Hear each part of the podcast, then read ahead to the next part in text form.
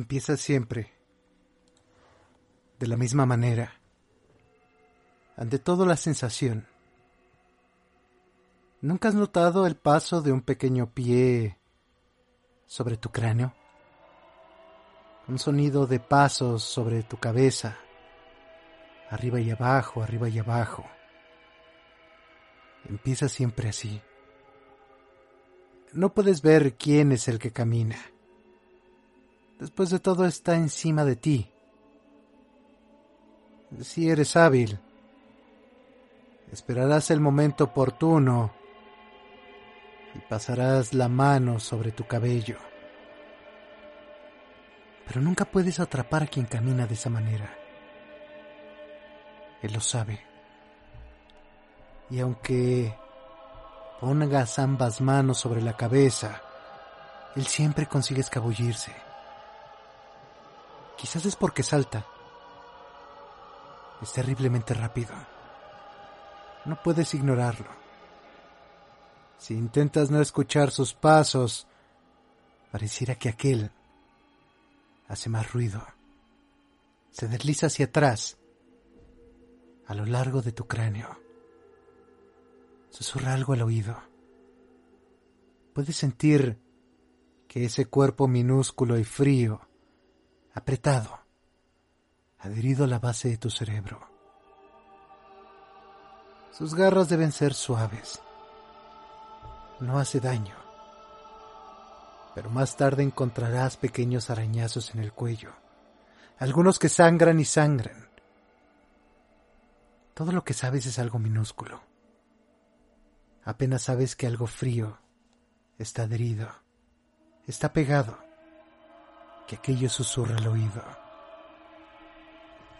Esto principalmente ocurre cuando quieres combatirlo. Intentas no escucharlo. A toda costa buscas no entender lo que dice. Porque si lo haces, estarías perdido. Tendrías entonces que obedecerle. Y aquel es sabio sabio el malvado. Sabe cómo luchar y amenazar si tratas de ponerle resistencia. Alguna vez lo intenté, aunque es mucho mejor escuchar y obedecer. Mientras esté dispuesto a escucharlo, las cosas no marchan demasiado mal. Él sabe ser persuasivo sabe tentar. ¿Cuántas cosas ha prometido en esos pequeños, incesantes cuchicheos? Mantiene sus promesas. La gente cree que soy pobre, porque nunca tengo ni un centavo, porque vivo en una vieja choza a la orilla de un pantano. Pero déjame contarte un secreto. Él me ha hecho rico. Cuando hago lo que él quiere, me lleva consigo, fuera de mí mismo, a veces durante días y días. Hay otros lugares más allá de este mundo, lugares donde yo soy el rey. Y la gente se burla de mí, dice que no tengo amigos. Las chicas de la ciudad me llaman el espantapájaros. A veces después de que he cumplido sus órdenes, me trae reinas que comporten mi lecho. Sueños. Yo no creo que sea eso. Es la otra vida. Aquella que solo es un sueño. La vida en la choza, a la orilla del pantano.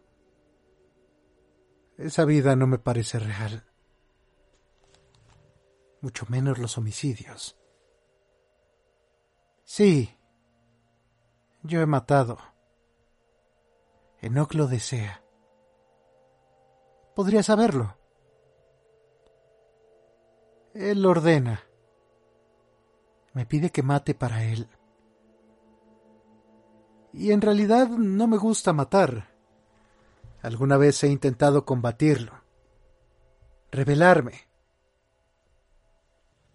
Ya se los había contado. Ahora ya no puedo. Él quiere que yo mate.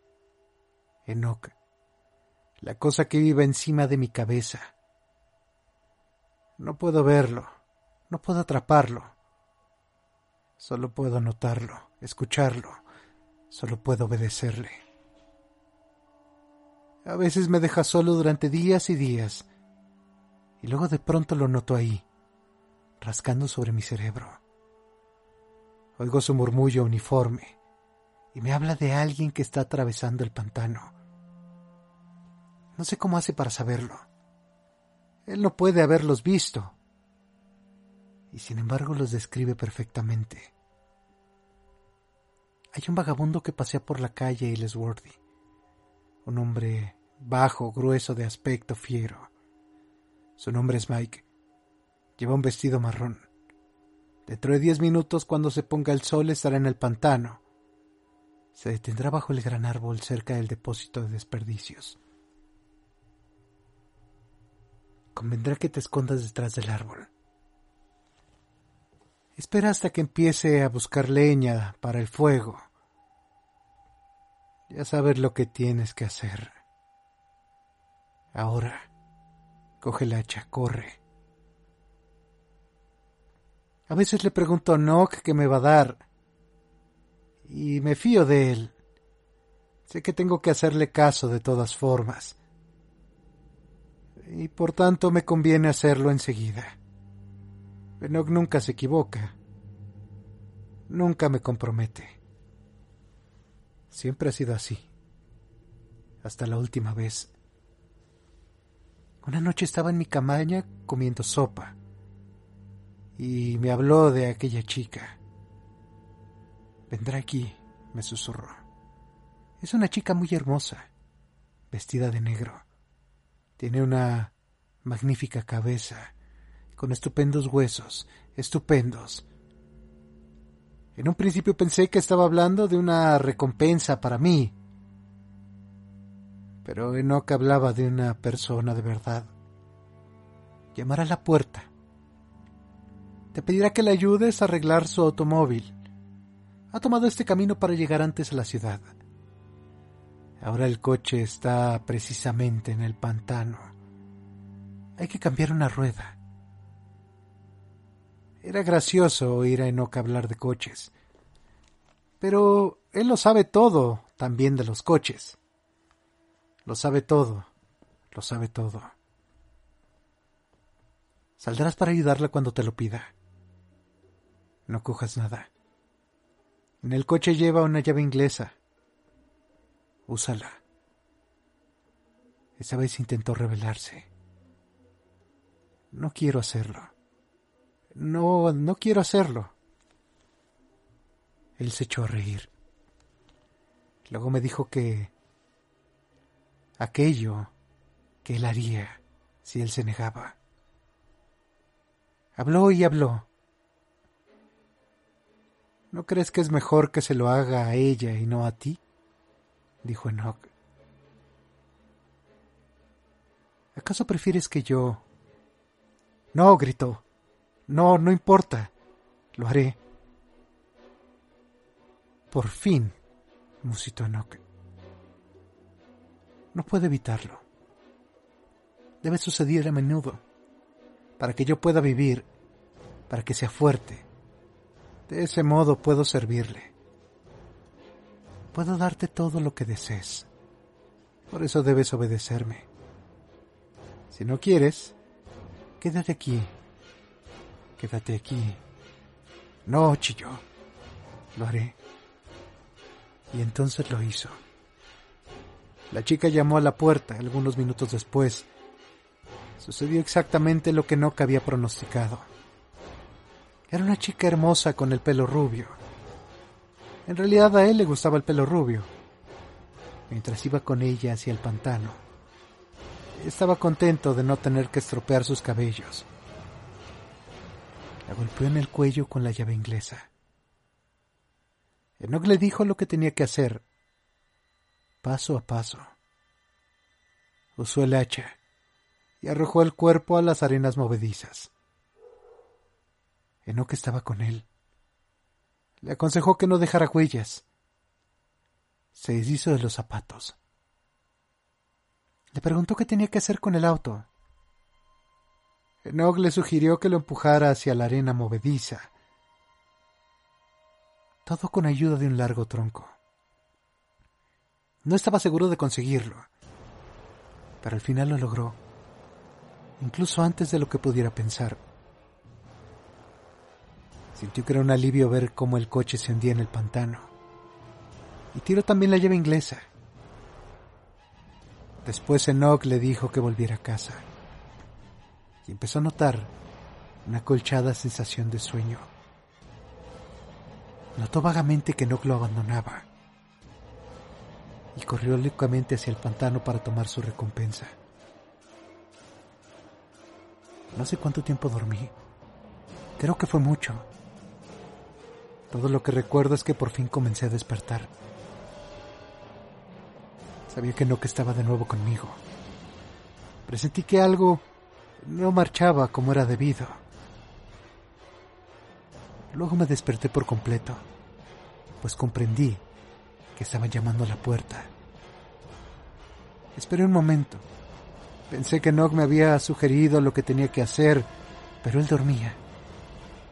Él duerme siempre después de Nada puede despertarlo durante días y días. Y durante ese tiempo, yo estoy libre. Normalmente me gusta esa libertad, pero no en aquel momento. En aquel momento necesitaba su ayuda. Los golpes en su puerta se intensificaron. Se levantó a abrir y entró el viejo sheriff de Shelby. Vamos, Sed, le dijo. Estás detenido. Él no dijo nada. Sus ojuelos negros rebuscaban por todos los rincones de la cabaña. Cuando él le miró, hubiera querido esconderse. Estaba muy asustado. La familia de Emily Robbins nos ha informado que la chica tenía que pasar por el pantano, le dijo el sheriff. Entonces hemos seguido el rastro de ruedas hasta las arenas movedizas. Enoch se había olvidado del rastro de los neumáticos, que era lo que debía de ser. Cualquier cosa que digas puede ser usada en tu contra, añadió el sheriff Shelby. Apúrate, Seth.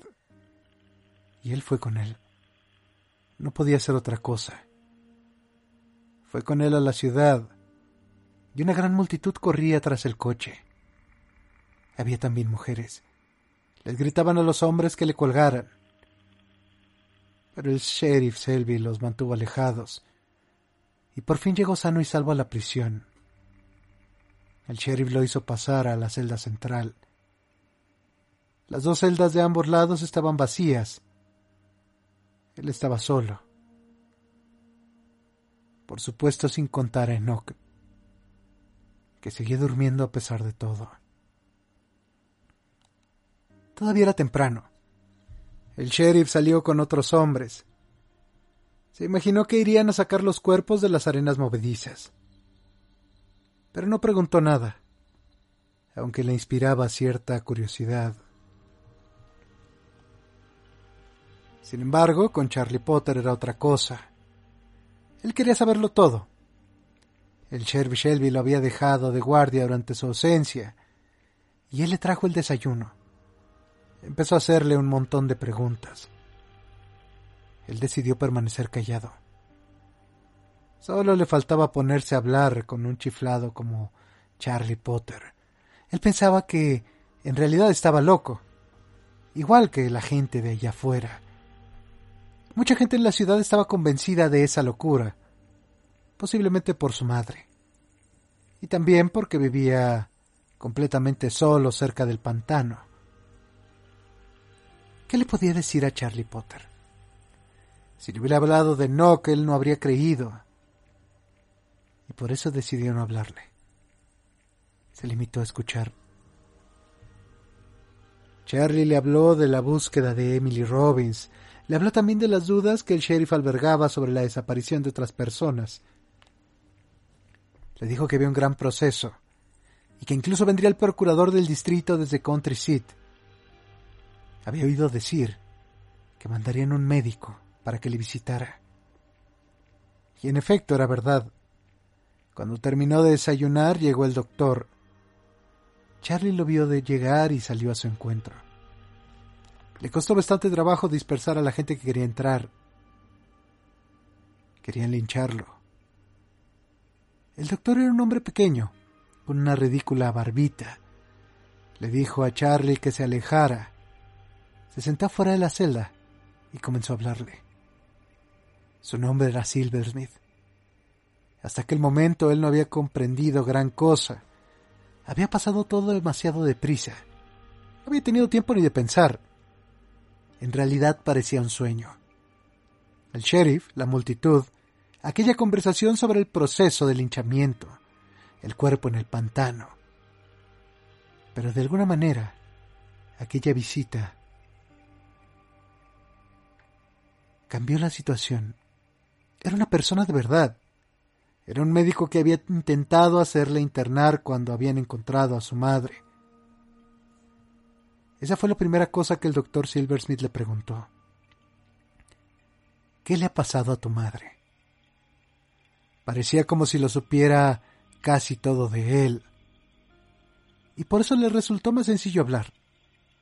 Se puso a hablarle de mil cosas, de cómo su madre y él vivían en la cabaña, cómo fabricaba ella los filtros y los vendía.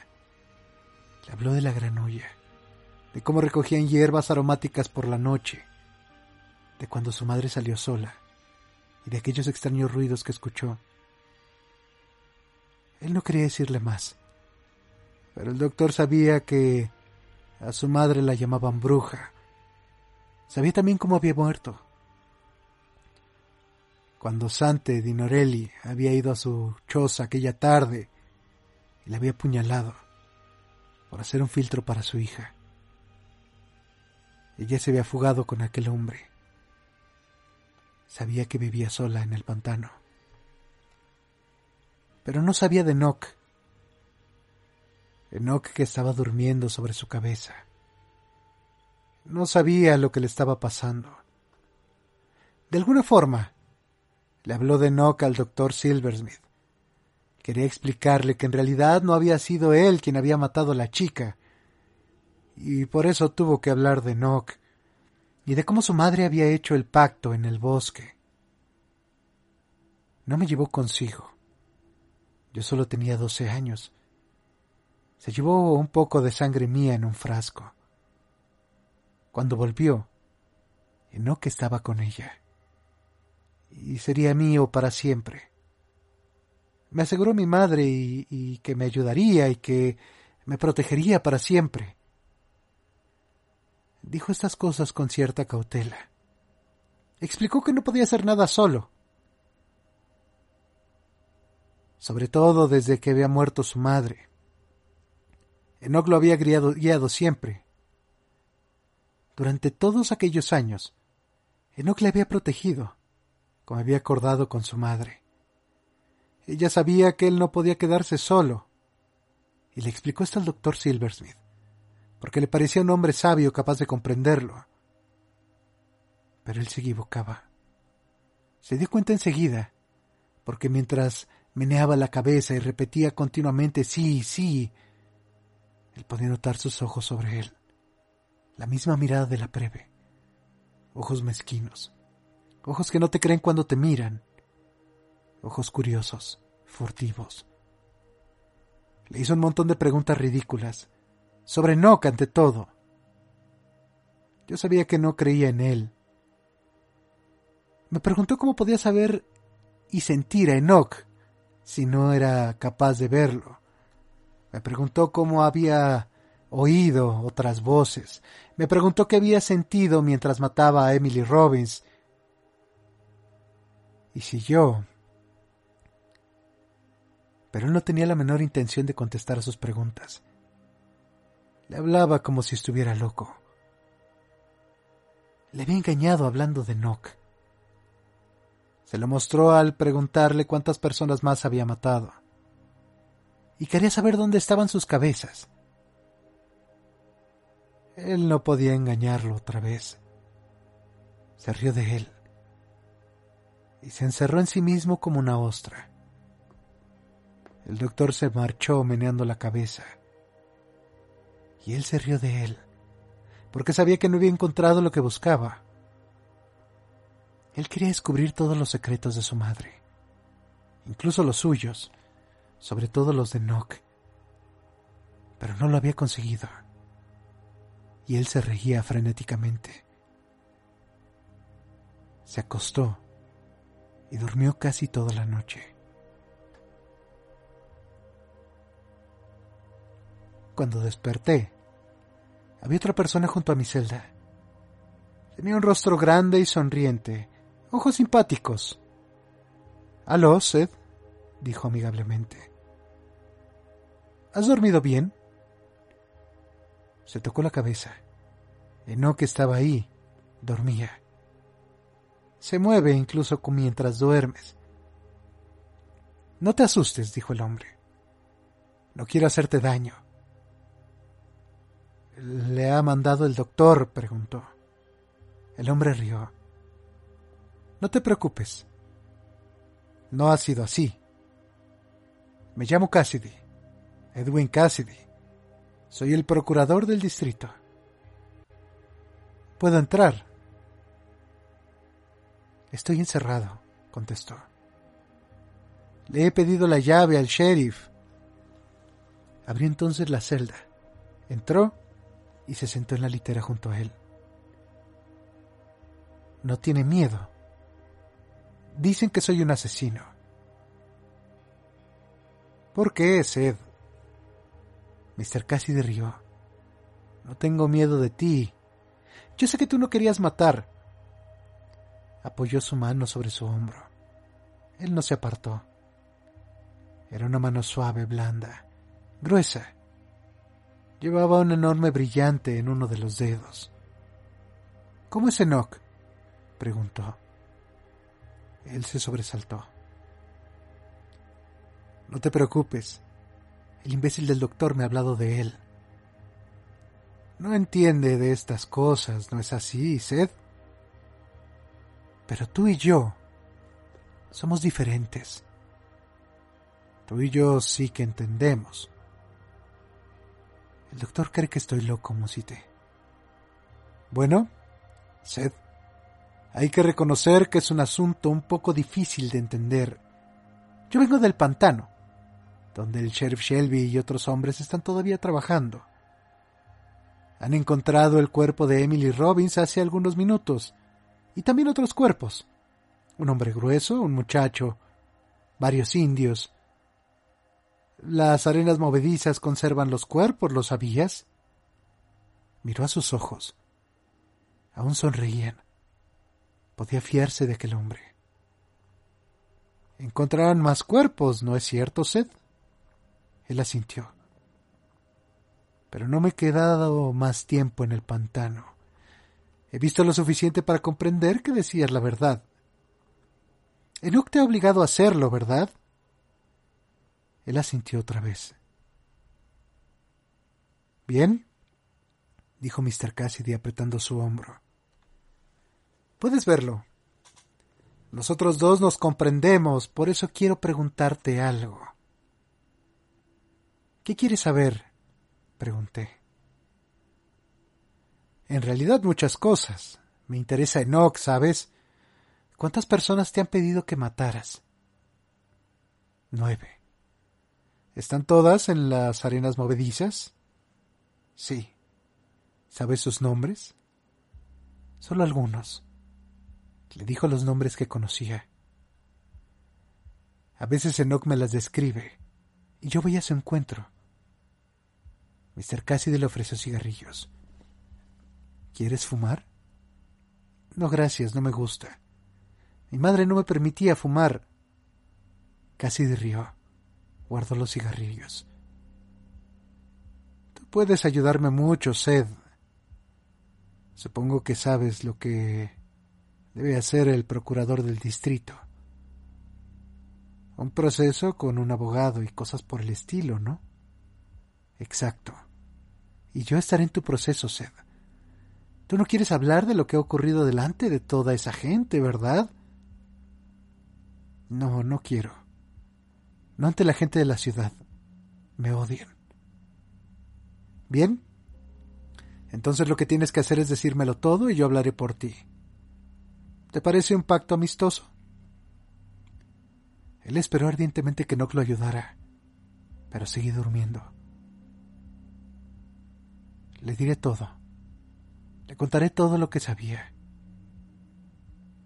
Él lo miraba lleno de interés, limitándose a escucharlo. Una cosa más, dijo.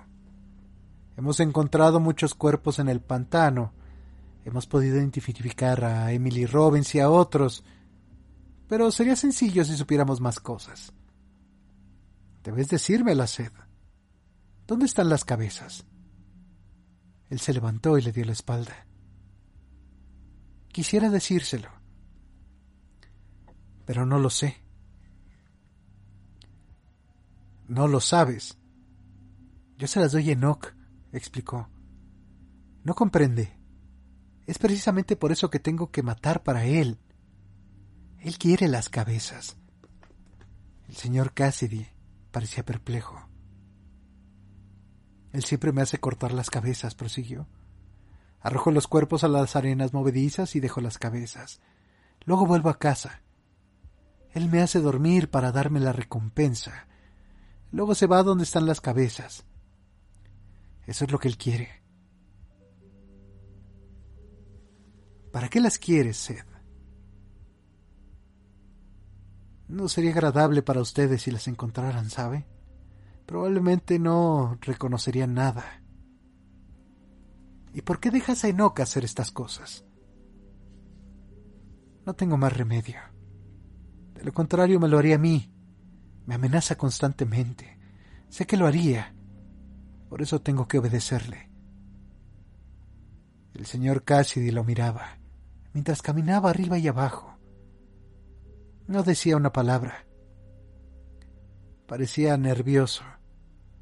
Cuando se acercó a él casi le pareció que se apartaba. ¿Hablará de todo esto en el proceso? preguntó. De Nock y de todo lo demás. Él negó con la cabeza. No hablaré con Enoch en el proceso y tampoco de las demás cosas, le contestó.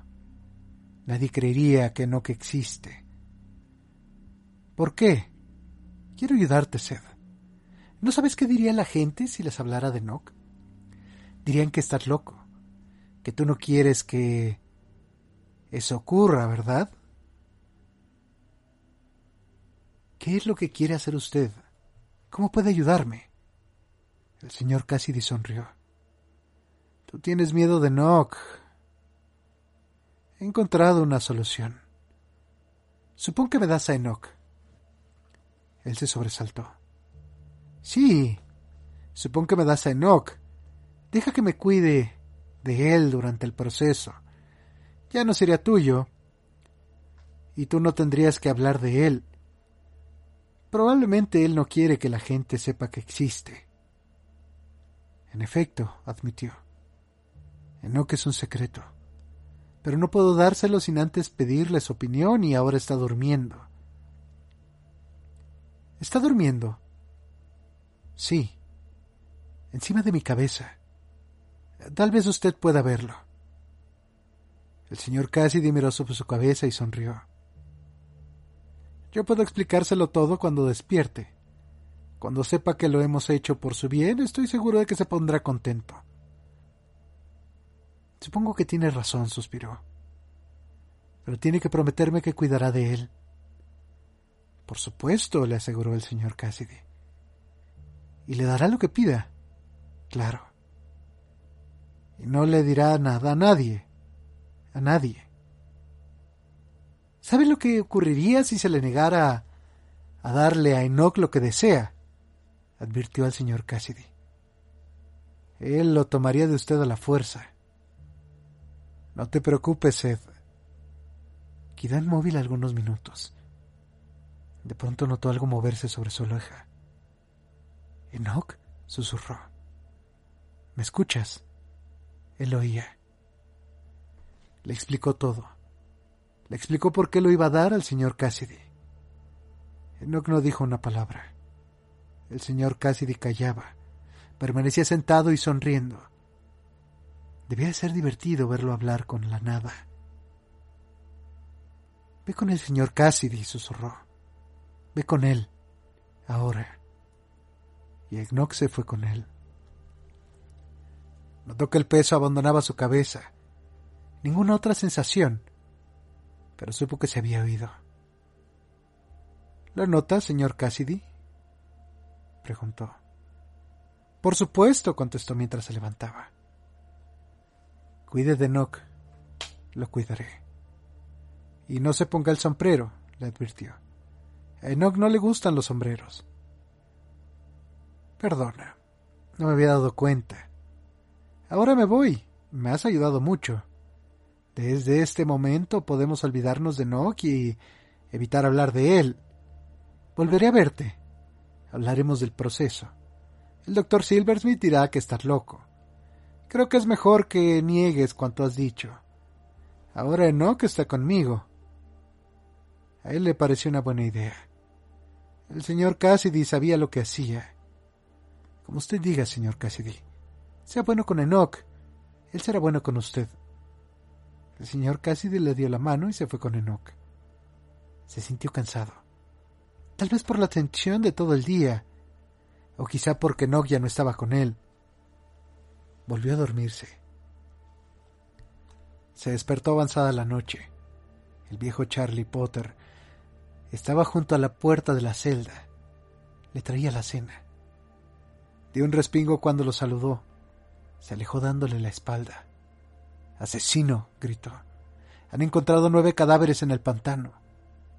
Loco demonio. Charlie, le dijo. Creí que tú eras mi amigo. Por todos los diablos. Me voy corriendo de aquí. Ya se encargará el sheriff. Si quiere, que nadie te linche. Pero para mí pierde el tiempo. Charlie apagó las luces y se marchó. Lo escuchó cerrar la puerta principal y correr el cerrojo. Estaba solo en la cárcel. Le resultó extraño estar solo. Era la primera vez después de tantos años, completamente solo, sin Enoch. Pasó los dedos por sus cabellos y notó su cabeza desolada y vacía. La luna brillaba a través de la ventana. Se quedó de pie mirando al exterior. Enoch amaba la luna. Se volvía vivaz, inquieto y glotón. Se preguntó cómo se sentiría el señor Cassidy y permaneció largo tiempo mirando la luna. Sus piernas estaban entumecidas cuando se volvió a oír aquel ruido en la puerta principal. Luego se abrió la puerta de su celda y el señor Cassidy entró corriendo. Quítamelo de encima, quítamelo de encima, gritó. ¿Qué es lo que ocurre? preguntó. Enoch, creía que estabas loco. Tal vez yo mismo lo esté. Quítamelo. ¿Por qué, señor Cassidy? Yo le había dicho cómo era Enoch. Se está arrastrando sobre mi cabeza. Lo noto. Oigo sus palabras. Las cosas que susurra. Ya se lo dije. Enoch quiere algo, ¿no es cierto? Usted sabe lo que quiere. Debe dárselo. Lo ha prometido. No puedo. No quiero matar para él. No puede obligarme. Si puede. Él necesita eso. El señor casi dice a los barrotes de su celda. Seth, tienes que ayudarme. Llama a Enoch. Hazlo volver contigo. Deprisa. Está bien, señor Cassidy. Llamó a Enoch, pero no contestó. Lo volvió a llamar y obtuvo silencio. El señor Cassidy comenzó a gritar. Sintió escalofríos y le dio mucha pena pero no había querido hacerle caso. Sé lo capaz que es Enoch cuando susurra de esa manera. Primero intenta persuadir, luego suplica y al final amenaza. Es mejor que obedezca, le dijo al señor Cassidy. Le ha dicho a quién tiene que matar. No quiero, sollozó. No quiero, no quiero. ¿Qué es lo que no quiere? No quiero matar al doctor Silversmith para darle su cabeza a Enoch. Me quedaré aquí en la celda donde estoy a salvo. Él se sentó acurrucado apretándose la cabeza con las manos. Será mejor que obedezca, gritó. De lo contrario, Enoch podría hacer algo. Por favor, señor Cassidy, dese prisa. El señor Cassidy gimió débilmente. Pensó que se había desmayado. No hablaba, no se movía. Lo llamó varias veces, pero él no le contestó. ¿Qué era lo que podía hacer? Se sentó en un rincón y miró la luna. La luna siempre vuelve violento a Enoch. El señor Cassidy comenzó a gritar. No en voz alta, sino en lo profundo de su garganta.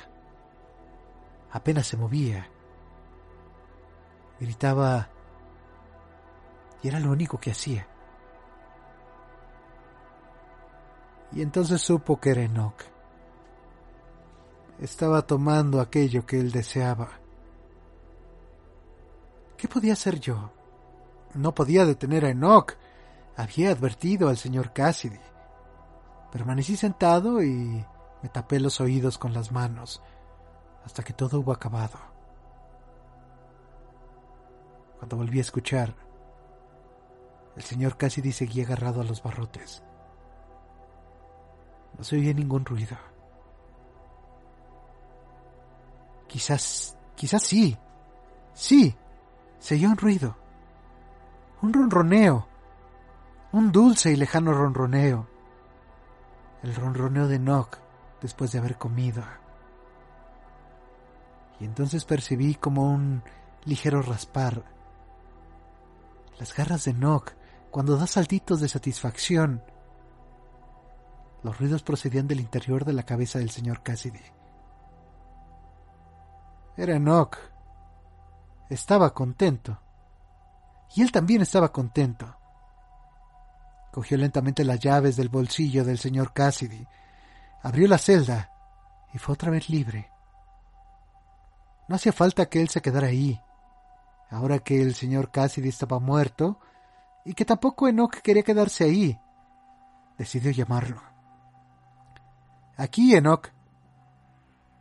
Vio una especie de luz blanca surgir de un gran agujero rojo en el que había comido.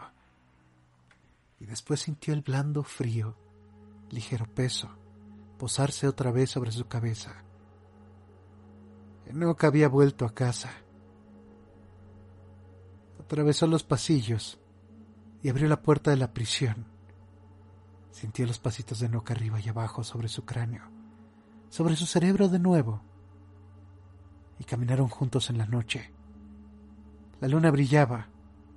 Todo era silencio. Solo se oía el parloteo y las ahogadas risitas de Nock, exactamente donde empezó, junto a su oído.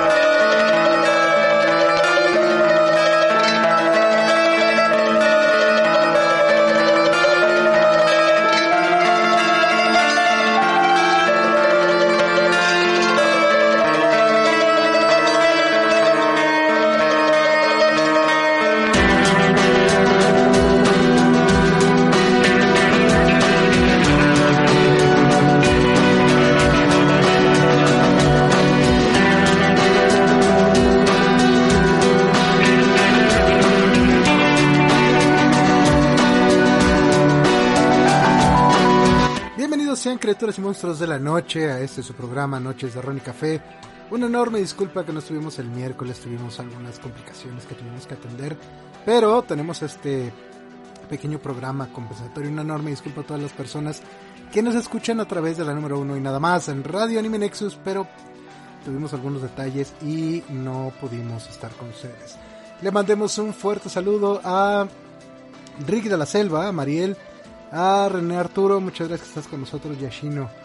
Eh, que hay en la pantalla es una fogata, un, campamento. Un fuerte saludo también a Cintia Ramos. Eh, un fuerte saludo también a Fabri Chiquilinga, muchas gracias que nos están acompañando. Le mandamos también un fuerte saludo a Luis J. Morales, a Chivago, al buen Valdo, muchas gracias que nos estás acompañando, así como también a Paco Hernández, muchas gracias que estás con nosotros y que nos estás acompañando en esta noche tan taciturna y que como siempre se antoja para algunas historias de terror. Vamos a hablar de posesiones. ¿Qué, diablos es una posesión? viene mucho a, la doca a todas las películas de terror. ¿Por qué? Porque es algo que se ha explorado desde hace ya algún tiempo. De hecho, la mayoría de las películas actuales de terror hablan de alguna forma de alguna especie de posesión, de algún proceso de posesión o de algo que termina en una posesión, que es algo bastante, bastante común en estas películas. Eso no quiere decir que una posesión real sea común, pero sí que eh, las últimas consecuencias de algún embrujo o de algo de este estilo culminan en ello. En el caso, un fuerte saludo también a Marcelino, muchas gracias que nos estás acompañando, y a Ale Madero también, muchas gracias que estás con nosotros. Y al final de cuentas no deja de ser interesante el cómo el cómo se manifiesta esto, ¿no? Más que como un mito, más que como algo que permanece ya como parte de la cultura popular. Cualquiera ha oído hablar acerca de la película del exorcista, ¿no? De el exorcismo de Emily Rose, el exorcismo de, de Verónica, Em, el último exorcismo del Vaticano. Hay incluso una serie en Amazon Prime que se llama Exorcista, ¿no? Y está muy permeado en, la cultura actual. Pero ¿qué es realmente la posesión sino el proceso de em, la invasión de algún ente, generalmente de bajo astral, a un cuerpo, ¿no? Y tiene distintas fases en las cuales, de las últimas, se habla de estos episodios de posesión, ¿no? Donde escuchas esa voz extraña y se da el conocimiento más allá de lo conocido. Eh, de hecho, parte de, las señales es, es, el, el saber de lo desconocido, es parte de lo que se asegura, e, es, es este Perdón, es que estoy leyendo aquí. Dice, un fuerte saludo para César Miranda, para Guillermo Montoya, para Susi Palacios, para Pablo Zenin, para Sujeto Dios, para Pablo Javier. Muchas gracias que eh, nos están acompañando. Y sí, eh, resulta interesante el repensar estas ideas con relación a los exorcismos. Em, vamos rápidamente. Yo quería mostrarles algunas, este, ay, de hecho ya se debería estar escuchando, ya se me pasó el tiempo. Eh, pero quería mostrarles esta, este caso. Hablamos, la, semana pasada hablamos de la mano peluda. Y la mano peluda tiene un caso de, posesión que la gente llama por excelencia, ¿no? Que al día de hoy de dar referentes de, posesiones reales más allá de algunos exorcismos en España, más allá de eh, algunas liberaciones cristianas que se han hecho muy populares, pero em, hablando ya en, plata, muchos de los procesos eh, religiosos o, de lo que se da en los cultos eh, cristianos, eh, ortodoxos, pentecostales y todos ellos, pues aprovechan mucho de la histeria y de la neurosis. Entonces buscan cómo explotar esto y de pronto no sabemos si aquello necesariamente es una posesión, ¿no? veíamos en, en algunos casos, de hecho hay dos audios que me gustaría que escucháramos en esta ocasión. El primero es una posesión que tiene eh, como todas, todo, todo, todo lo que es eh, un suceso terrible, un caso de, posesión real, ¿no? Y incluso se asegura que los estatutos que pide la, Iglesia Católica para considerar eh, esto una posesión real, pues las tiene este caso, ¿no? El caso Nash, famosísimo, y creo que es uno de los mejorcitos casos de la mano peluda si no es que de los mejores, de, lejos considerando el caso de Josué como algo aparte, ¿no? Vamos rápidamente a escucharlo para que podamos platicar acerca de ello. No te vayas, todavía tenemos mucho más para ti. Sé valiente y continúa con nosotros.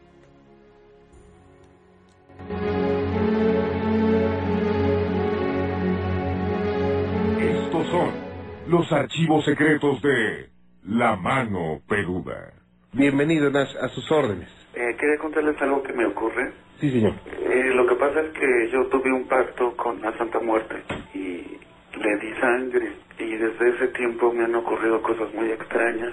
¿Usted hizo un pacto de qué a cambio de qué? Eh, porque yo quería regresar con mi novia Ajá. y le prometí a la Santa Muerte, bueno, le di sangre a ella, pero mi novia falleció. Y desde ese momento me ocurren cosas muy, muy, muy extrañas. ¿Qué empezó a co- a acontecerle? ¿Qué le empezó a pasar? Bueno, de hecho, la situación es de que de repente siento dentro de mí alguien, ¿Cómo lo siente? como que de repente hablo de otra manera y de idiomas que pues yo ni siquiera conozco. Nash, ¿eso se lo dice su familia o usted lo siente? No, lo siento yo. De hecho, este, uno de mis hermanos llevó un sacerdote para, pues que me platicara y demás, pero realmente me siento muy, muy extraño. ¿Cuánto tiempo tiene esto? Alrededor de seis meses. Ok. Usted, aparte de sentir algo dentro, ¿ha tenido rasguños o moretones? Sí, sí. En las piernas. Ok. Eh, ¿su, vientre, ¿Su vientre se le, se le inflama? Se mueve, se mueve. ¿Se mueve su vientre? Sí. Vaya. Bueno, el sacerdote, ¿qué, qué le dijo? Pues que debía de ir a la iglesia más seguido, rezar. Pero es algo muy, muy fuerte lo que yo siento. Estas crisis cada cuándo le- se le presentan. Pues no sé, cada tercer día, no, o en las madrugadas, ¿La última vez cuándo fue? ayer. Ayer. ¿Recuerda usted qué hizo? Empieza el abdomen a moverse y empiezo a atender otra voz. Ujú. Inclusive uno de mis hermanos me escuchó y se espantó.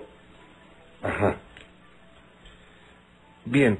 Lo están escuchando el pastor Hugo Álvarez y el maestro Eric Soham. Pastor Hugo Álvarez. Sí, eh, ¿qué frases, si recuerdas, eh, utilizaste en el pacto o entregaste a tu novia o le dijiste que entregabas tu alma, tu vida a cambio de regresar con ella o que si no te la daba mejor que se muriera o qué, qué, qué, qué frase es la que, la que usaste?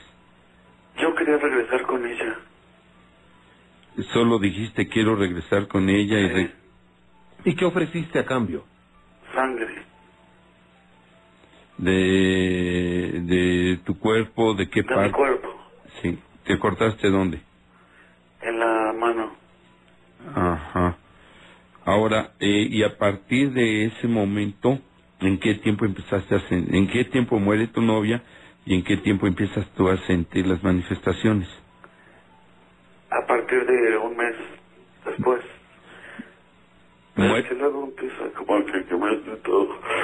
Ahí ya se empieza a manifestar. Ok. Mira, tú estás consciente, porque lo acabas de decir, y si estás consciente y lo estás escuchando, tú lo puedes controlar. Escucha mi voz. Tú puedes, Nash. Escucha mi voz. Regresa. Regresa, Nash. Escucha mi voz regresa. Escucha mi voz. Te ordeno que regreses, Nash. Regresa. Regresa, Nash. Y yo aquí te conjuro en el nombre de Cristo. Fuera de aquí. Nash, escucha mi voz y regresa. Escucha mi voz y regresa, Nash. Escucha mi voz. Escucha mi voz. Regresa. Escúchame. Escúchame, Nash. Escucha mi voz y regresa. Tú puedes, Nash. Tú puedes. Tú puedes. Usa tu voluntad. Hacerlo. Utilízala. Escúchame, Nash. Escúchame. Tú puedes hacerlo, Nash. Nash, escúchame.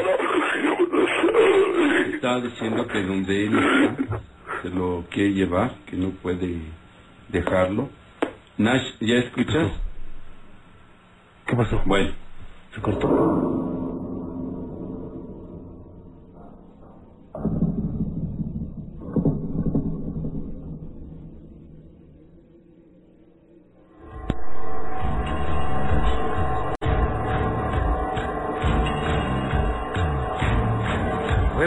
Verdad, recordarlo se pone la piel chinita, ¿verdad?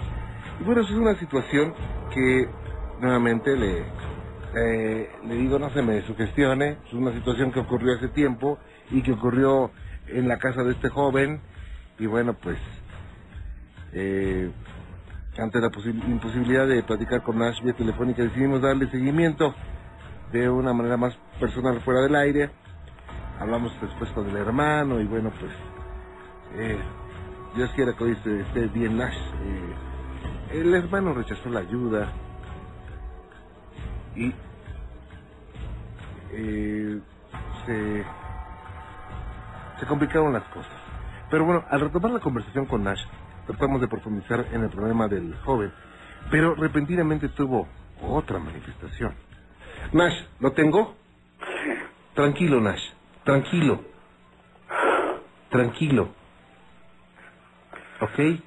Tiene que estar tranquilo y tiene que saber que usted, que usted es dueño de ese cuerpo. ¿Ok? No se vaya, no se vaya de usted mismo. ¿Ok, Nash? Tranquilo. entonces eh, respira profundo y, y repite, repite, Nash. Tú dijiste que podías estar consciente. Y si estás consciente no te controla. Entonces clama al Espíritu Santo, dile, Espíritu Santo, toma el control en mi vida, entrego mi vida al Señor Jesucristo. ¿Qué tal si lo vas repitiendo, Nash? Repítelo con el paso, por favor.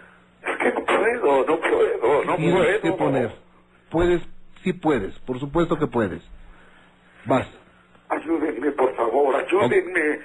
He- he hecho Nash. Eh, Entonces repite, renuncio Renuncio en el nombre de Jesús en el nombre de Jesús a todo demonio a todo demonio de la santa muerte. de la Santa Muerte. En el nombre de Jesús En el nombre de Jesús rompo todo pacto rompo todo pacto que hice por ignorancia que hice por ignorancia y clamo a la sangre y clamo la sangre del Cordero de Dios del Cordero de Dios para que limpie mi alma. para que limpie mi alma. Regresa. Es muy importante. Nash, Nash, Nash, regresa. Está regresando. Nash, Nash.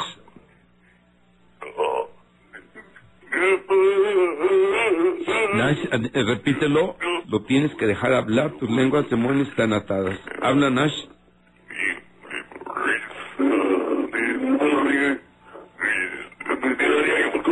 Lo de todos él es mío. que se utilizó el albedrío. Nash, escucha mi voz y regresa. Nash, escucha mi voz. Regresa, tú puedes, Nash.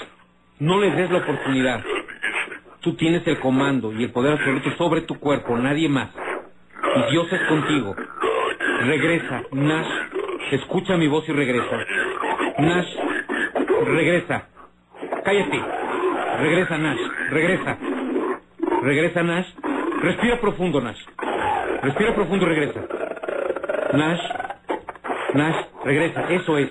Eso es. Eso es, Nash. Tú puedes. Tú tienes el poder. Es tu voluntad, es tu cuerpo.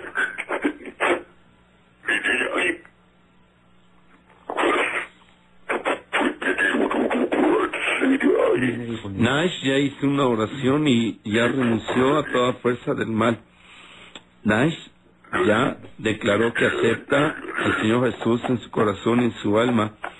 Nash ha declarado que es propiedad del Espíritu Santo, no puedes estar más ahí, lo tienes que dejar, no lo debes atormentar, tu poder está limitado, está atado y debes de dejarlo, tienes que sujetarte, tienes que ser sumiso al poder del Espíritu Santo. No sé si hay alguien con él. Vaya.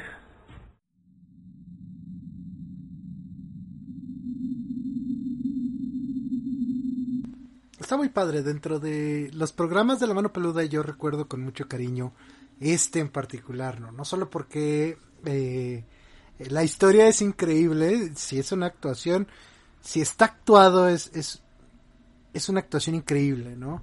Todos los sonidos, y, y hay una cosa que eh, se le ha criticado a este caso y es que dicen que aquello, aquella lengua en la que habla este ente, este demonio, este algo, pues no es ni arameo ni hebreo, que en realidad son como puros gruñidos.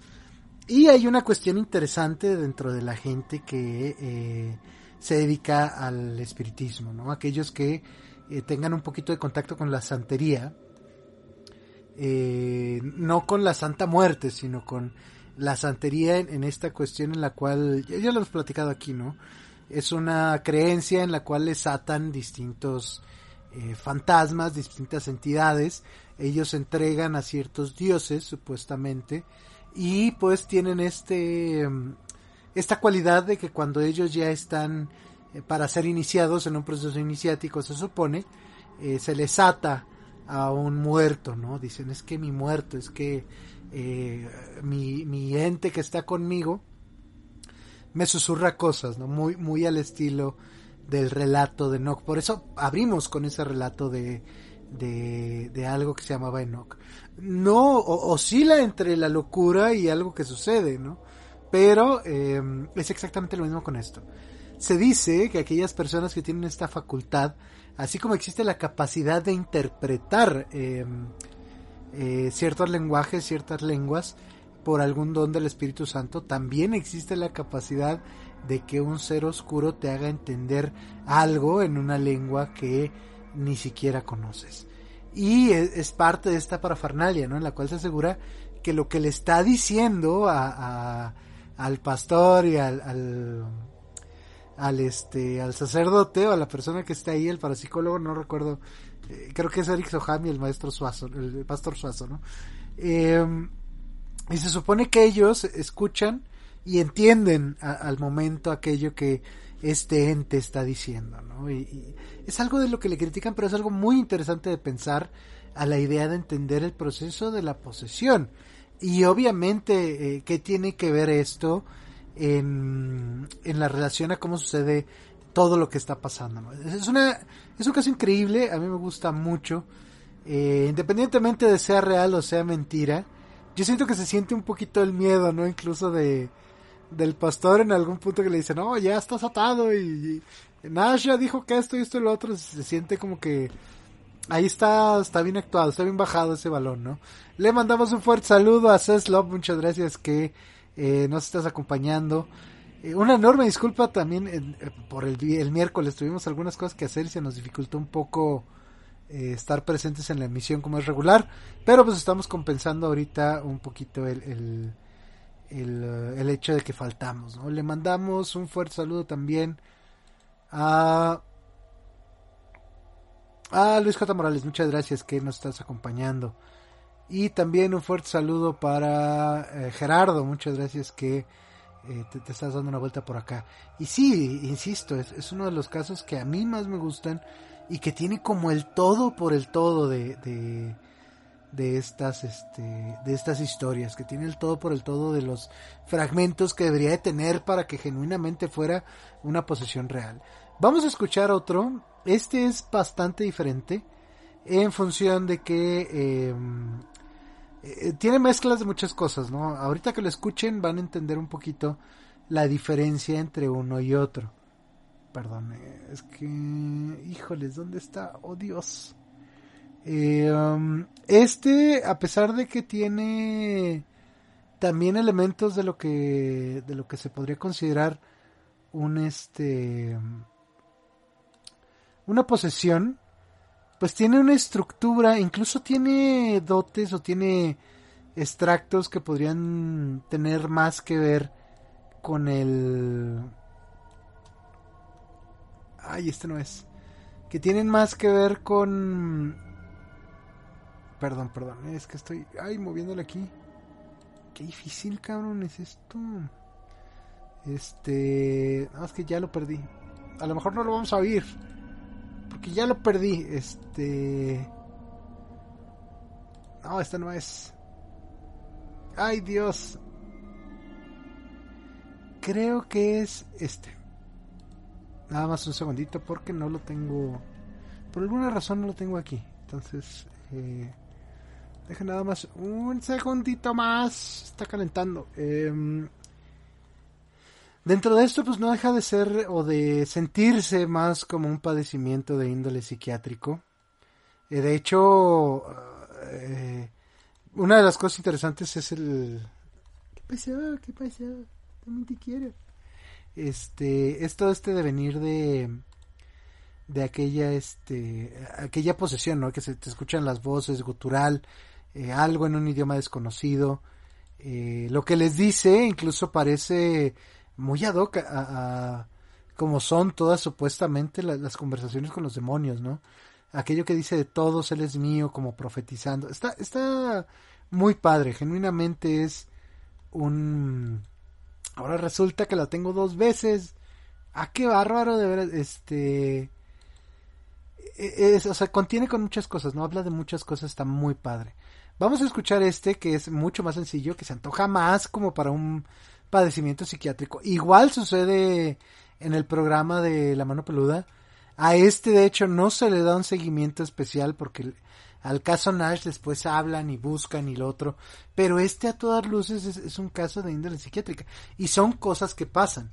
Eh, yo tengo una una experiencia, no de índole sobrenatural con, con posesiones, eh, pero sí, sí con, con un caso especial cuando laboré en un psiquiátrico, cuando estuve haciendo un trabajillo en un psiquiátrico, y de pronto hubo una pelea en el comedor y uno de los eh, usuarios empezó a decir que yo lo había golpeado, ¿no? Y llegó todo golpeado a este a señalarme con el director eh, eh, diciendo que yo lo había golpeado, ¿no?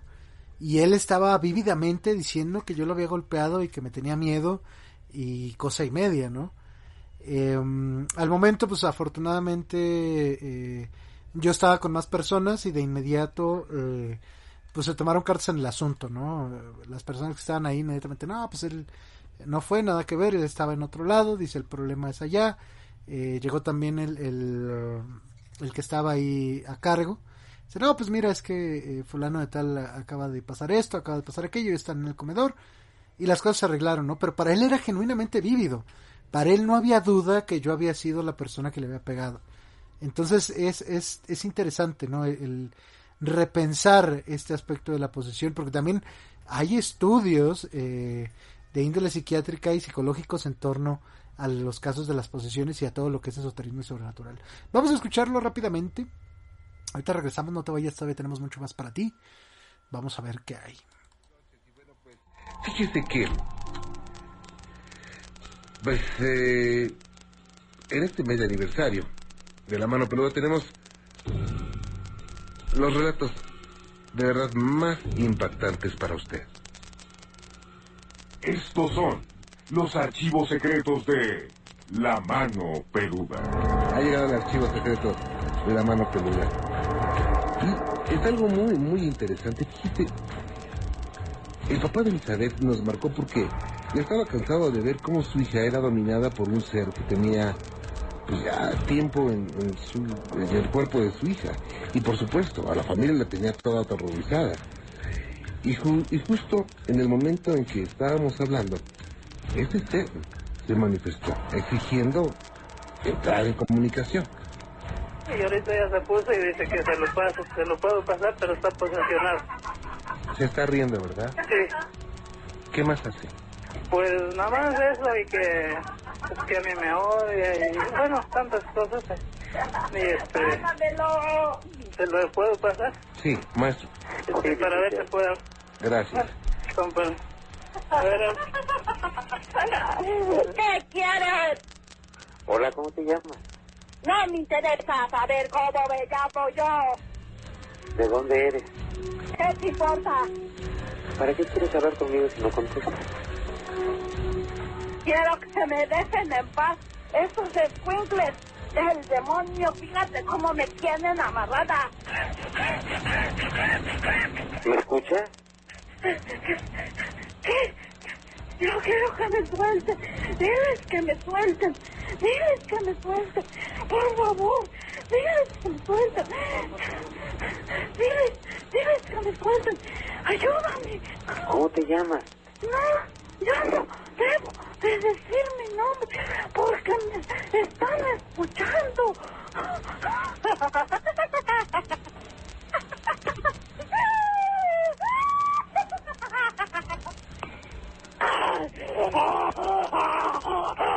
Yo no quiero hablar con nadie. ¿Tienes miedo de decirme tu nombre? ¿Tienes miedo de decirme tu nombre? Tú si no les dices que me dejen en paz aquí, yo no hablo. Bueno, te primero dime tu nombre para poder decir que te dejen en paz. Mi nombre es Juan, Juan Gutiérrez, ¿Juan qué? Juan Gutiérrez. Gutiérrez. Juan Gutiérrez. Aunque, aunque hubiéramos deseado que lo que estábamos oyendo fuera una actuación, la realidad era otra. Esa jovencita estaba pasando por unos momentos muy terribles. La personalidad que se apoderó de ella se hacía llamar Juan. Estaba atormentando a Elizabeth desde hace algún tiempo, cuando de repente se nos cortó la línea. Yo no contesto porque ella quiere hablar con Elizabeth y yo no la voy a dejar porque fíjate, fíjate, fíjate, fíjate, fíjate, fíjate. No, no va a venir, no va a venir. Yo soy Juan, yo soy Juan. Que aquí estoy con ella. ¿Eh? ¿Cómo estoy con ella? ¿Cómo estoy con ella? ¿Eh? Yo estoy con ella y ella es mía. Mía, es mía y no la voy a dejar hablar ni porque tú la llames, no la voy a dejar hablar. ¿Eh? No la dejo. No la voy a dejar ni... Es más, ni te escucho porque... ¿eh? Pues me ponen aquí. Ni Voy a contar tres, Elizabeth, y a la tercera vez que cuente vas a estar conmigo. Elizabeth, ven. ni te oye. Ni te oye, no. Elizabeth, Elizabeth, aproxímate, tú puedes, Elizabeth. Elizabeth, tú tienes la fuerza. Aproxímate. Cuando cuente tres, nadie va a estar ahí, Elizabeth. Tres, Elizabeth, ven para acá. Elizabeth, ven, Elizabeth. Elizabeth, ahora estás conmigo. Nadie puede evitarlo, Elizabeth. Elizabeth. Elizabeth. Elizabeth. Elizabeth. Contéstame. Contéstame. ella es mía. Contéstame. Ella es mía. Y bueno, todo esto estaba ocurriendo, no era la primera vez que pasaba. La familia, por supuesto, todas las ocasiones se encontraba Elizabeth en crisis, pues se ponían también espantados y nerviosos. Yo no quiero hablar con Juan, nadie. Juan, ¿quién está contigo, Juan? Dime quién está contigo. Está un señor. ¿Cómo se llama? Ay, muy mal. Y una señora que me... ¿Cómo se llaman, Juan? Juan, contéstame. Tu estómago, tu estómago le va a crecer y va. La voy a vengar. Le voy a vengar porque ellos no deben de hablarte. Y yo lo voy a, te voy a vengar. ¿Tú cómo te llamas? ¿Tú cómo te llamas? Yo no quiero irme, yo no quiero irme ahí, yo no me quiero ir, no me gusta oírme. Bueno, pues la situación continuó por, por largo rato. Y rápidamente contactamos de nuevo con mi papá, pero ella, ella continuaba eh, pasando por esa crisis y justo cuando la situación se ponía más difícil, alcanzamos a escuchar una reacción que desde el interior del cuerpo de Elizabeth trataba de seguir por clamar ayuda, pero ese ser, ese ser trataba de hacer todo lo posible para no permitirlo. Elizabeth, contéstame. Elizabeth, contéstame. no me la quites. Elizabeth, contéstame, te estoy hablando. Te estoy hablando y nada ni nadie puede evitar que vengas a mí. Elizabeth, te estoy hablando. Elizabeth, contéstame. No me la quites. Contéstame, Elizabeth. Contéstame. Elizabeth, contéstame. Elizabeth, ven para acá. Nadie puede evitarlo, Elizabeth. Ven aquí. Ven aquí, Elizabeth. Elizabeth. Elizabeth, ven. No la llames. Elizabeth. Elizabeth, ven. Ven, Elizabeth. Nada ni nadie puede evitar lo que venga. Elizabeth, contéstame. Elizabeth, Elizabeth, contéstame. Y bueno, pues ante, ante la insistencia del maestro Ixohan porque reaccionara, finalmente, finalmente se pudo avanzar. Elizabeth. Aquí estoy. Elizabeth, contesta. Contesta. En este momento yo retiro todos estos pelos, Elizabeth, contesta. Contéstame, Elizabeth. ¿Me estás escuchando, Elizabeth? Elizabeth. Elizabeth, contesta. Mande. Elizabeth, contesta. Tú puedes escucharme, tú tienes la fuerza para. ¿Me escuchas? Ayúdenme. Tranquila, Ayúdenme, por favor. Sí, Elizabeth, estás aquí conmigo. Nada, nada, nada va a tocarte, Elizabeth. Absolutamente nadie. Tú tienes la fuerza para estar ahí. Tienes la fuerza, eres hija de Dios. Al final puedes Y bueno, este caso es uno de los más fuertes que hemos eh, tenido en este programa. Sin embargo, confiamos que gracias a Dios todo quedó superado. Esperemos, esperamos que, que usted haya, se haya dado cuenta de que nuestra fuerza de voluntad siempre nos ayudará a salir adelante y no se sugestione. Precisamente este, este caso lo siguió el maestro Ham. Hoy la jovencita pues, también. Pero, pero, eh, sí, pasó algún tiempo, ¿eh? El hecho de sacar un ser, primero hay que determinar si es realmente una posesión. Y ya que se determine con estudios médicos, con estudios de psiquiatría, neuro- neurológicos, y la ciencia no, no, no, no da una razón lógica ni una solución, se puede pensar que es una situación de posesión. Y ya cuando se pasa a este nivel, son varias las sesiones, ¿eh? pueden durar mucho tiempo. Depende de cuánto tiempo ha estado esta persona poseída, depende del compromiso que haya hecho, si es que lo hizo. Depende de varias cosas.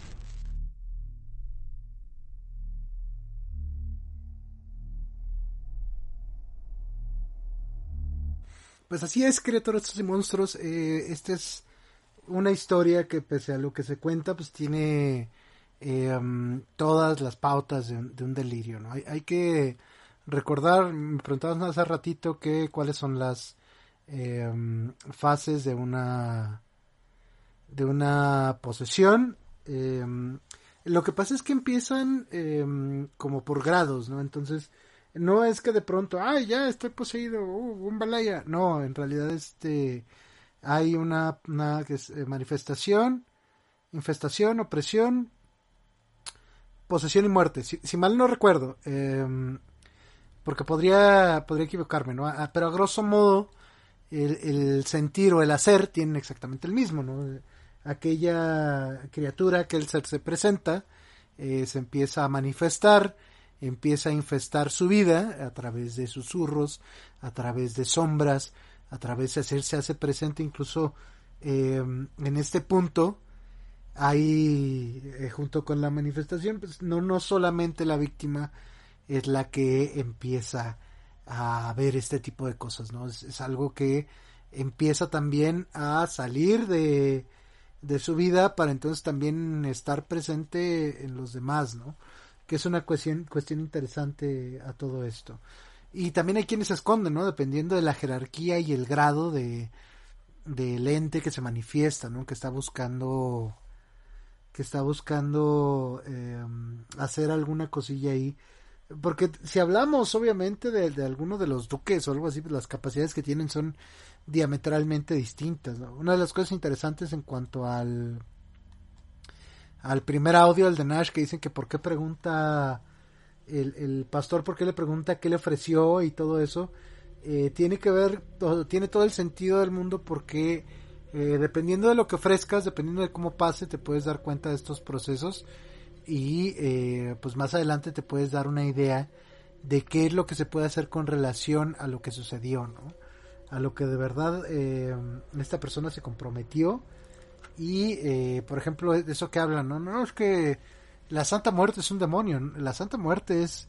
Eh, la muerte es algo que existe, ¿no? Es un fenómeno natural, es parte de la existencia del proceso de entropía y hay quienes le rezan a, la Santa Muerte, ¿no? Y creen en esto como una figura no metafórica, no como parte de la vida, sino como entidad, como algo que se encarga de mediar esto, ¿no? Y, vemos a Caronte y vemos a, muchas otras figuras que han hecho esto, pero no, no está advocado, es, es relativamente reciente. De hecho, si mal no recuerdo, eh, el culto actual a la Santa Muerte, distinto a la santería, eh, tiene que ver más con una figura de un santo que es el, el niño blanco, ¿no? No me acuerdo en qué mina. Entonces, eh, los eh, mineros se advocaban a él y posteriormente trataron de poner eh, imágenes y las imágenes parecían calaveras, ¿no? Hay mucho que ver, mucho que decir con la Santa Muerte. De hecho, es. Eh, lo platicábamos hace algunos ayeres también cuando hablábamos de Crowley. en la relación que tiene que tener el, el, hechicero, la persona que está conjurando, para eh, que aquello que está haciendo no le vaya. No le vaya a pesar más adelante. Una cuestión muy interesante. Yo creo que es, es un relato que está padre. Que es impresionante porque ver una persona enferma en todo sentido, física, emocional, eh, en este padecimiento de índole psiquiátrica que tiene mucho más que ver eh, con un proceso fuerte de, de, psicosis. De hecho, a mí me parece que es, es un episodio esquizoide en algunas partes, ¿no? Pero sería cuestión de darle una, una buena, buena checada al respecto para darnos cuenta de qué es lo que está pasando en este lugar. Pero yo creo que difícilmente tiene que ver con una posesión demoníaca parece todo lo contrario, un delirio completo a, todas luces, ¿no? Y, no deja de ser interesante, no deja de estar padre, no deja de, de causar miedo, no, no deja de ser impresionante, pero no, no es lo mismo que todas estas características que tenía el caso ¿no? Incluso hay gente que dice, no, es que se siente diferente, es que eh, aquello que se escucha se puede sentir también, ¿no? Por eso decía este Juan Ramón Sáenz que eh, no, no se sugestionen, ¿no? Hay gente que escucha y dice que a mí me va a pasar. Y si te pasa no es porque lo hayas escuchado, ¿no? Eh, es porque algo hay en tu casa, algo hay, hay un proceso que te está pasando y te alborota, ¿no? Pero podría pasarte lo mismo viendo una película de terror. No necesariamente con algo así, ¿no? Eh, hay, hay, mucho que ver y hay mucho que decir en torno a las distintas clases de posesión. Y hay que decir que la anterior no parece eh, una posesión. De hecho, la persona que le habla, el supuesto experto o el experto, mejor dicho, sin tratar de, sin ánimos de, de encontrar algo donde pueda no haberlo, pues sí, sí, un fuerte saludo también a Beta Eddy. Eh, sí, hace algunas preguntas como intentando dilucidar si aquello eso no es, ¿no? Eh, le mandamos un fuerte saludo a Beta Eddy, muchas gracias que nos estás acompañando. Eh, trata de ver si, si puede encontrar algo más, ¿no? Si, incluso le pregunta su nombre, algo que es, eh, no es que sea tabú entre los demonios, ¿no? Pero supone que el nombre que te otorga Dios, el nombre primigenio, eh, concede poder una vez que, que, que, tú lo conoces, ¿no? Entonces pueden ordenar en el nombre de Cristo, en el nombre de San Miguel Arcángel, en el nombre de Dios, eh, que aquel ente se vaya a través de su nombre, ¿no? una vez llamado por su nombre, eh, su nombre real, ¿no? Ay, nada más que no vamos a hacer este no vamos a hacer corte en esta ocasión. Vamos a ir rápido con una pequeña historia, una, una última, yo creo que vale la pena de eh, el caso Clarita. Es un caso que ya, ya hemos este, escuchado con anterioridad, pero que creo que eh, también da la otra visión de, de una posesión, ¿no? Nos permite, ya si no bien oírlo de primera mano, entender qué es lo que pasa con la gente alrededor. Porque parte de este proceso de infestación no se no se vive, no se dice nada más para aquel que está dentro de esto, porque lo que busca eh, este ente, lo que busca este ser, es alejar de todos y de todo a, a, esta persona. De hecho, la depresión y la posesión van generalmente de la mano.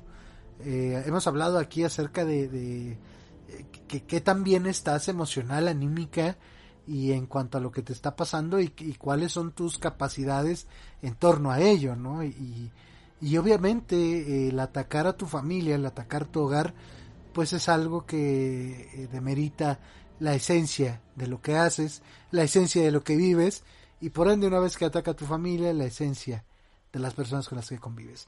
Vamos rápidamente a oír este pequeño eh, relato del caso Clarita. Ahí disculpen si trae alguna algún este algún anuncio o algo, pero pues como es eh, directamente de, del YouTube no me dio tiempo de eh, acotarlo, ¿no? Pero eh, no deja de ser este este caso que también es un clásico de la mano peluda y que es referente también a la hora de hablar de posesiones. ¿no? Vamos rápidamente con él, no te vayas, todavía tenemos mucho más para ti. Te recuerdo que yo soy Marrón y esto es Noches de Ron y Café. Si nos estás escuchando vía iBox, te agradeceríamos mucho si nos puedes regalar un corazoncito, si gustas suscribirte y compartir el contenido si es que te gusta con alguien que creas afín. Te estaríamos eternamente agradecidos. Si quieres contactarte con nosotros, lo puedes hacer a través de nuestras redes sociales. Estamos como Noches de Ron y Café en nuestra página de Facebook y como Noches de Ron y Café en, en nuestro grupo oficial de Facebook. Noches de Ron y Café Anime Nexus. Por favor, no te vayas, todavía tenemos mucho más para ti. Sé valiente y continúa con nosotros.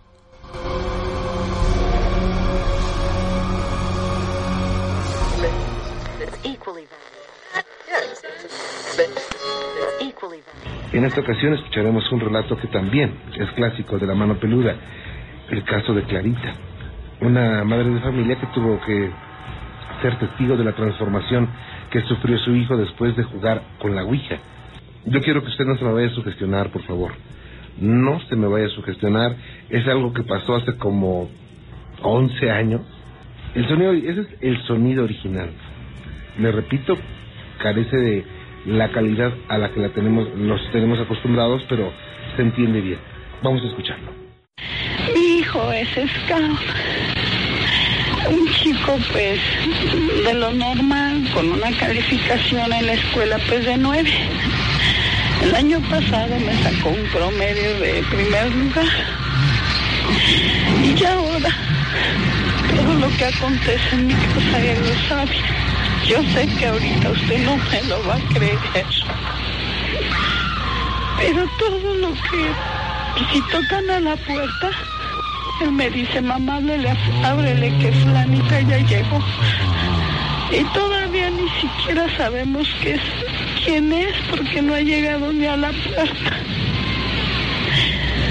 El otro día se cayó mi hermana y mi hermana vive en Cancún. Antes que me dieran la noticia me la dijo. Yo tiré la ouija, pero no aún fuera de lugar, sino al tirar quiere decir que la arrojé. Me dijo, no lo hagas, mamá. No, no te metas con ella. El semblante le cambió cuando Clarita quiso deshacerse de la tabla. El joven estaba como fuera de sí. Se le agudizó la percepción al grado de predecir las cosas que iban a suceder en su casa antes de que ocurriera. Pero lo más increíble fue cuando ella quiso entrar al cuarto del joven y se sorprendió al verlo suspendido en el aire, o sea, levitando. Y ahorita, todas las noches yo me despierto. Casi no duerme.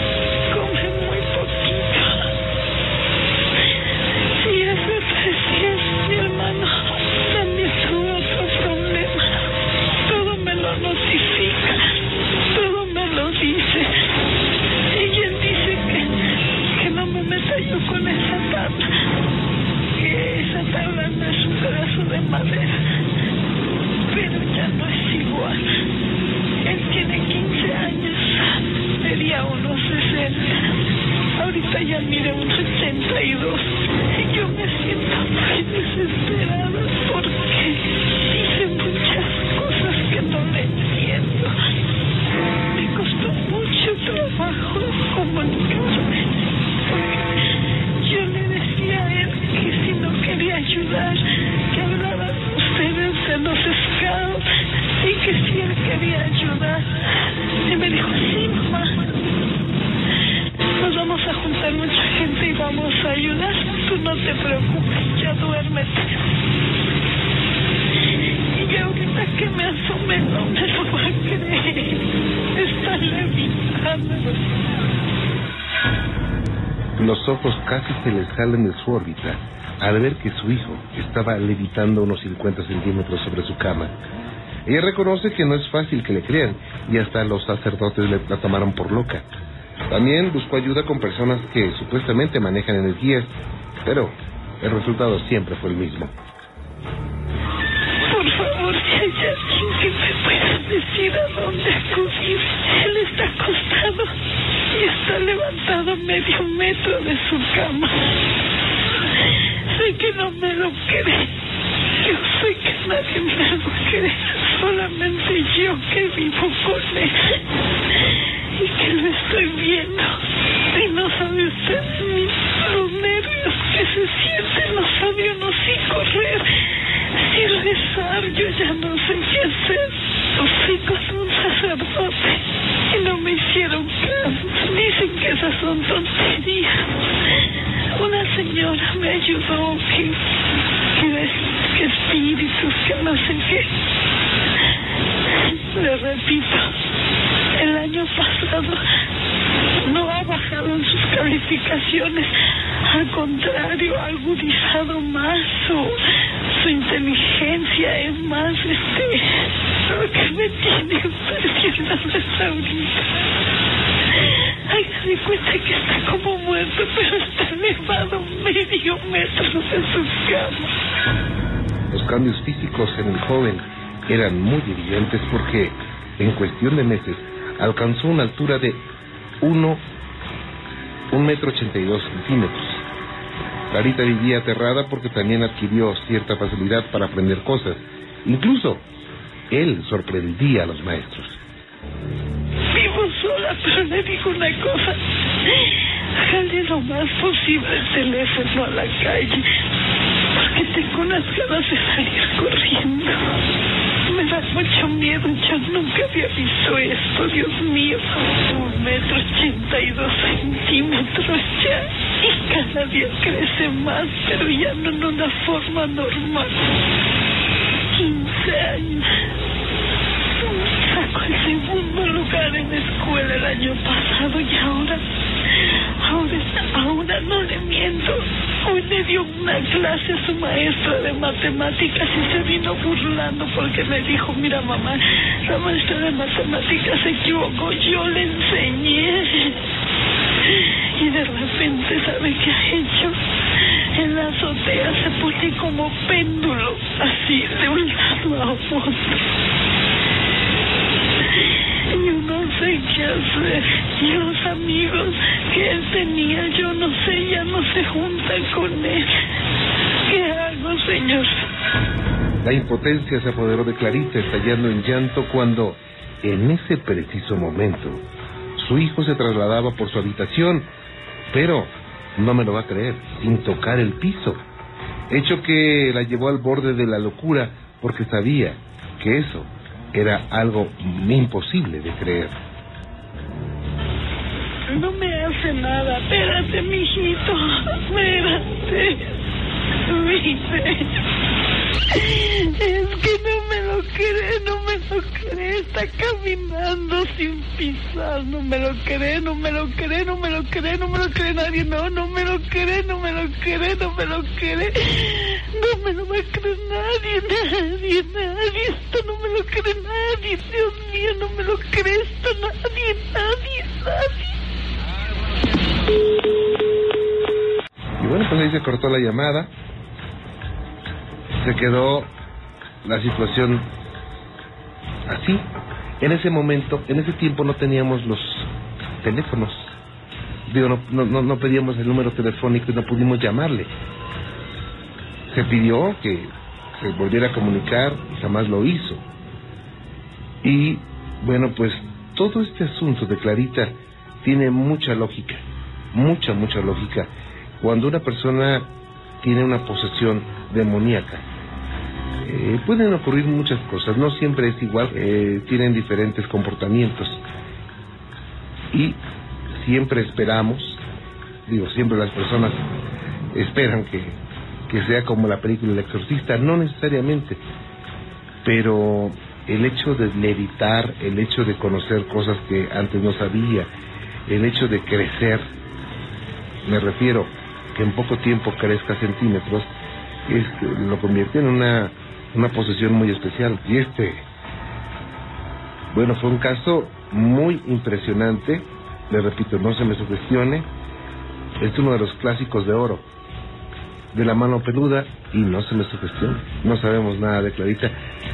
Si de casualidad, si de casualidad Clarita nos estuviera escuchando en este momento, ¿cómo nos gustaría que nos llamara y que nos dijera qué pasó con una situación tan, tan impresionante como la que nos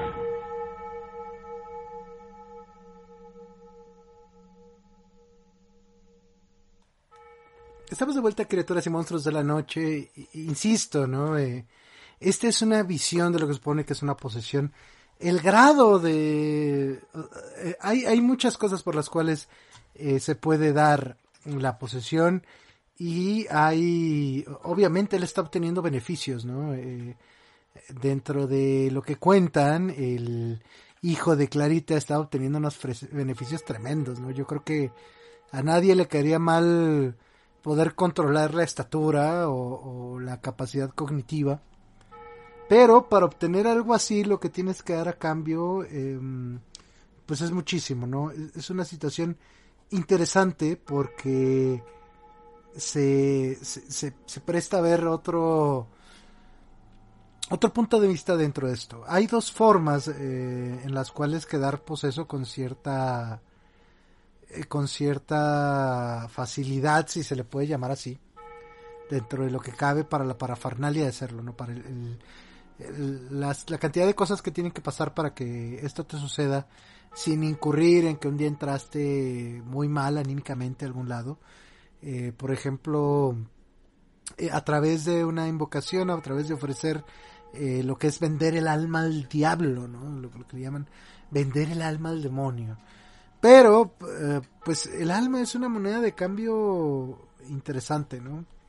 No, no es lo mismo que eh, Satanás se lleve, digo, si, cabe la posibilidad de que Satanás mismo venga a, a visitar a alguien, ¿no? Tiene que tener eh, una serie de características increíbles.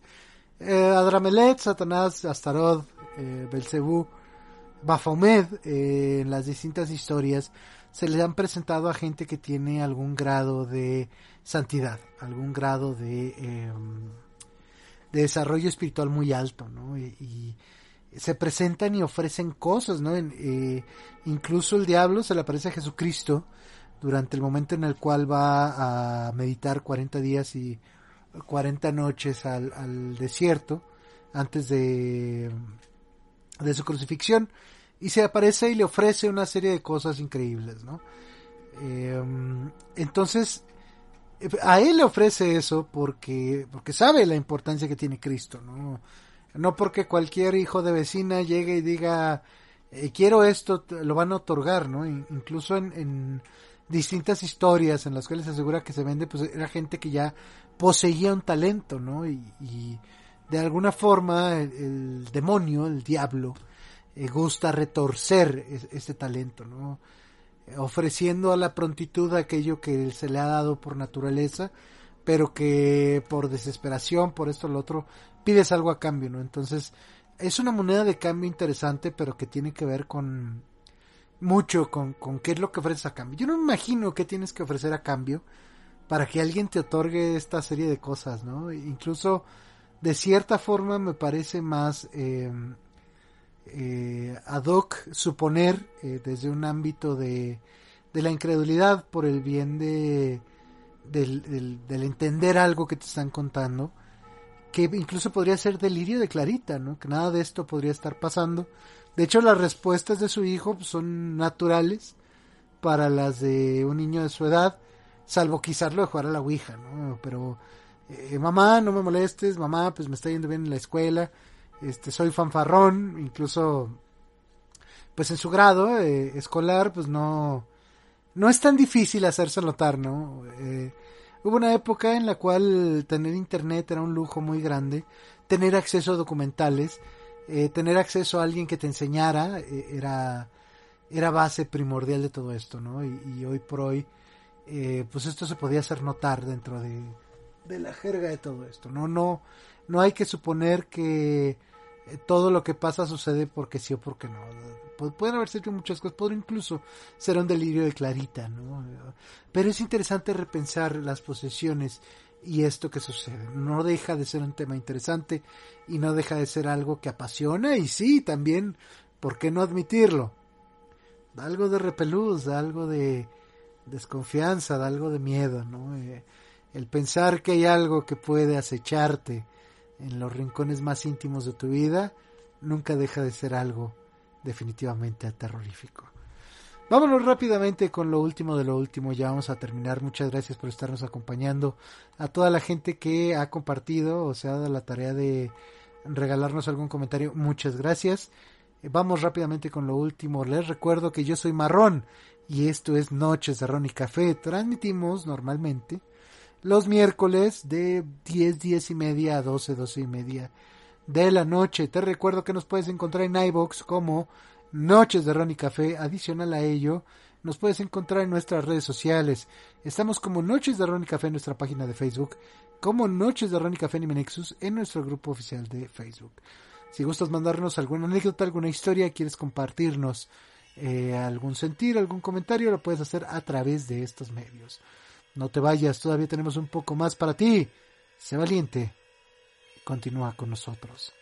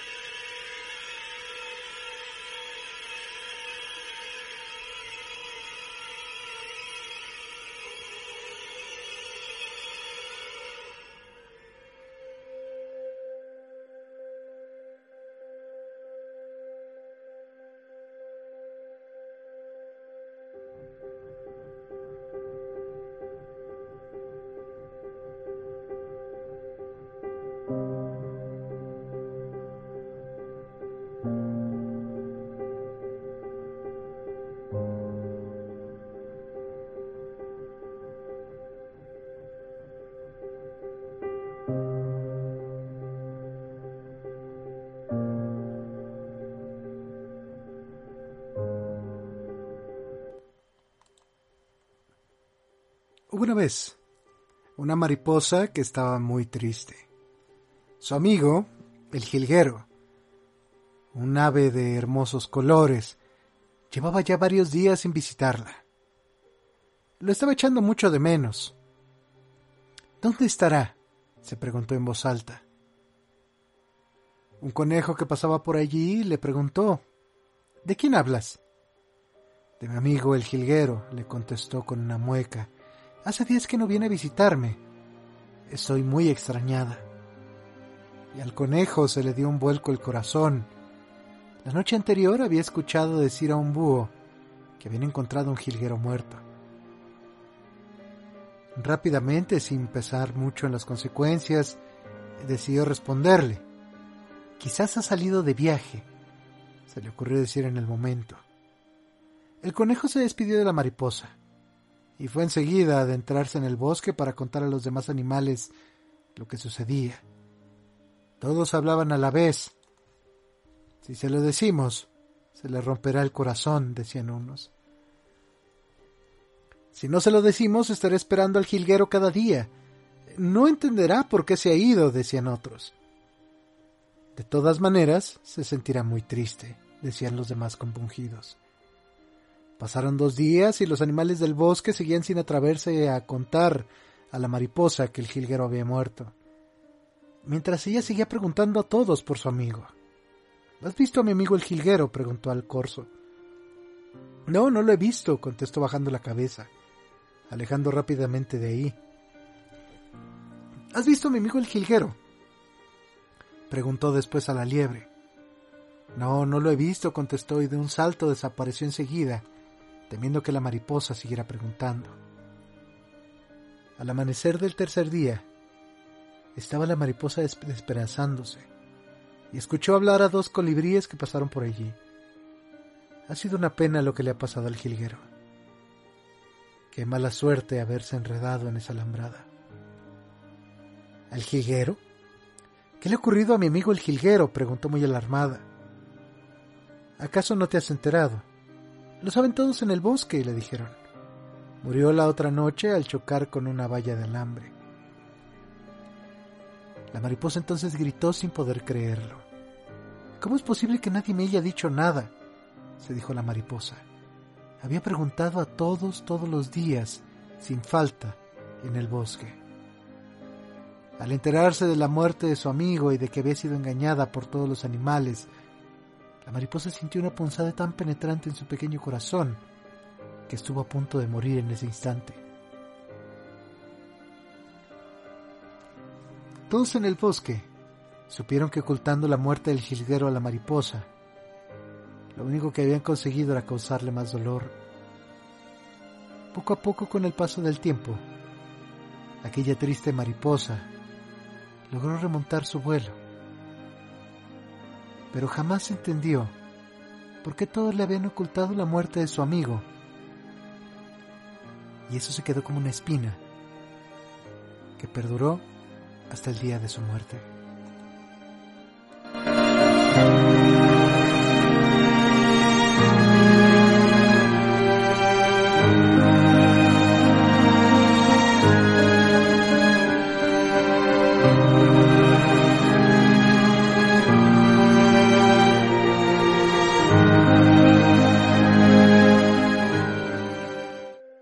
Afrontar la muerte, el decir o el hablar algo que es un tema tabú, sobre todo en la familia, es algo que no hace más que dañar y lastimar em, en muchos casos a la gente que está de por medio en todo esto.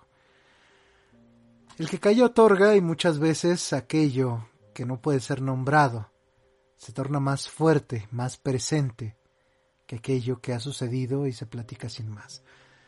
Vivimos tiempos extraños donde pasan cosas que no debieran pasar, donde en ocasiones aquello que parece imposible o que parecería a todas luces una posibilidad muy remota se presenta.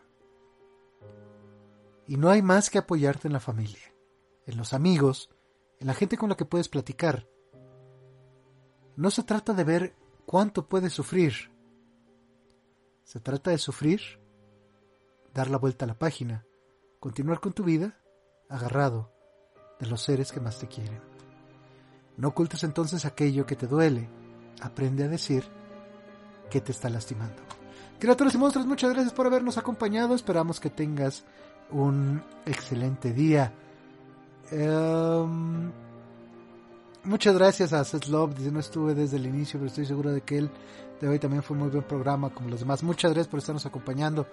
Recuerden por favor cuidarse mucho, lavarse mucho las manos, usar cubrebocas, careta y todo lo que puedan. Ay, qué máxima potencia hace falta para salvarse de este COVID, de la COVID con T.